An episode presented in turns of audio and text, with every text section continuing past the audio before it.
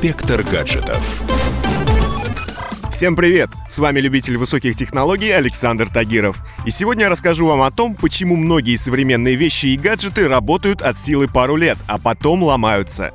Представим такую ситуацию. Бабушка оставила вам в наследство допотопную швейную машинку. Вы смахнули с нее вековую пыль, смазали узлы, и вещица готова строчить для вас занавески еще добрую сотню лет.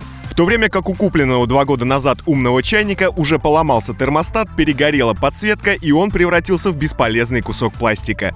В итоге старая работает до сих пор, а новая постоянно ломается, требуя от нас менять гаджеты каждые 2-3 года. Все дело в запланированном устаревании вещей. Давайте разбираться, что это такое и как с этим жить.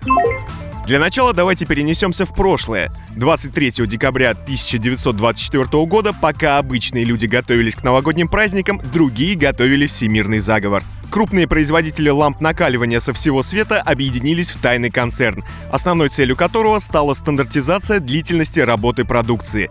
Было решено остановиться на времени работы равным тысячи часов. После этого лампочка должна была перегореть, а покупатель отправиться в магазин и купить новую. Тех, кто пытался делать лампы с большим сроком службы или нарушал другие указания, штрафовали. Этот пример служит сильным аргументом в пользу того, что производители техники по всему миру по-прежнему используют тактику запланированного устаревания вещей. Вспомним хотя бы японский автопром прошлого века. Во время расцвета японского машиностроения инженеры клепали надежные автомобили и в целом даже не знали, что такое станция техобслуживания. И лишь только потом, под влиянием американской культуры, поняли, что зарабатывать можно не только на автомобилях, но и на деталях, которые со временем должны ломаться. Самым ярким примером запланированного устаревания сегодня служат смартфоны. Каждый год у каждой компании выходят новые модели. Конечно, они удобнее, быстрее, легче и в них задействовано больше технологий. А дизайнеры вообще каждый год утверждают, что заново изобрели комфорт. Однако, как бы странно это ни звучало, у запланированного устаревания вещей есть и свои плюсы. Во-первых, производители вынуждены каждый раз придумывать что-то новое и внедрять в девайсы свежие функции.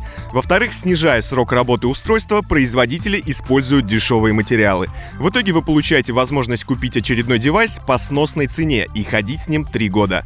За это время технологии обновятся, и вы захотите что-то более современное.